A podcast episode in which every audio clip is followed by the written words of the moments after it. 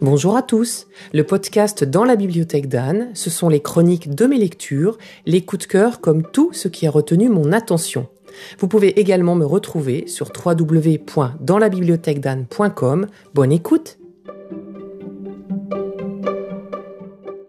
J'ai trouvé ce bouquin dont je ne connaissais ni le héros ni l'auteur complètement par hasard à la librairie coopérative La Cavale à Montpellier et l'ai choisi d'abord pour sa couverture que j'ai adorée.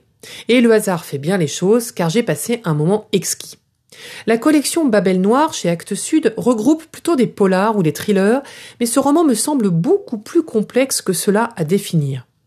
Le policier Kaga Kiyoichiro vient d'arriver au commissariat de Nihonbashi au cœur de Tokyo et il ne boude pas son plaisir à découvrir et parcourir le quartier proche de Ningiyosho qui malgré la pression immobilière et la modernité dont fait preuve cette ville arrive à garder un côté village avec petites rues commerçantes et boutiques artisanales. Bon, il ne faut pas se méprendre sur ce que je vous dis, il est d'abord là pour enquêter sur un meurtre. Alors bien sûr, un meurtre, c'est affreux, et là il s'agit d'une femme de 45 ans qui s'est fait étrangler chez elle, c'est assez flippant, mais autour de cet assassinat, l'auteur va réussir à construire tout un roman très humain. Le policier est lui-même un grand humaniste et l'auteur dresse des portraits complets des personnages. Le livre plaira aux amoureux de la culture japonaise, il va sans dire. On y parle gastronomie, liens familiaux, sanctuaires, cérémonies, habitudes et coutumes, etc.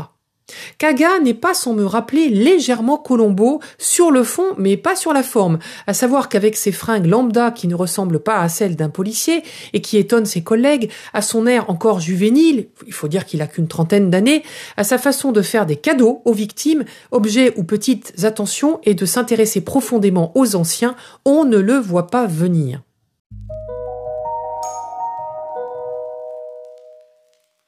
Citation. Pour nous, les personnes affligées par un crime sont aussi des victimes et notre rôle est aussi de les aider. Il y a plein de moments où j'ai oublié que le thème principal était un crime et me suis laissé bercer dans l'atmosphère d'une Tokyo à taille humaine. On fait connaissance avec la victime à travers tous les protagonistes qui l'ont connue jusqu'au double dénouement. J'ai beaucoup aimé l'atmosphère de ce roman, à commencer par la découpe en petites parties, mettant en scène une personne plus particulièrement, comme l'employé de la pâtisserie, le chien de l'horloger, ou encore le client du magasin d'objets artisanaux.